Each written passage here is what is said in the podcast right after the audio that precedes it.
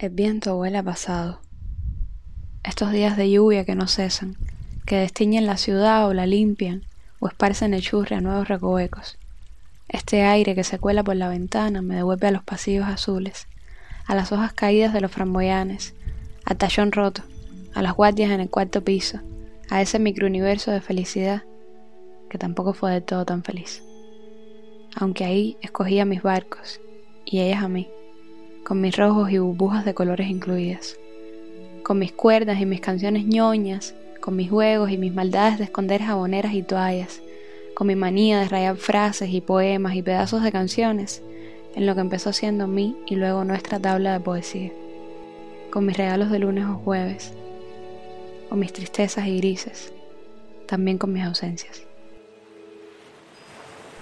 Ellas y yo, y el mar que nos ha puesto a kilómetros una de otras, que nos impide cargar a Pupita, o enseñarle a aplaudir, o hacerle un topi topi que aunque virtual no surte el mismo efecto. Ellas que como yo tampoco están todo el tiempo, y a veces se nos van los meses sin vernos, los días sin escucharnos, ni siquiera por WhatsApp, aunque la sobria ahora nos alimente las mañanas con sus nuevas muecas, sus intentos estilizados de gateo, su lengüita afuera, sus ojos de niña feliz. Ella es el primer mini retrato de nuestra flota.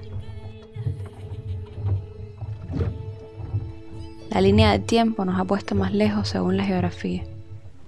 Pero esa noche, la noche mala, fueron mis remos y mi faro y mi puerto.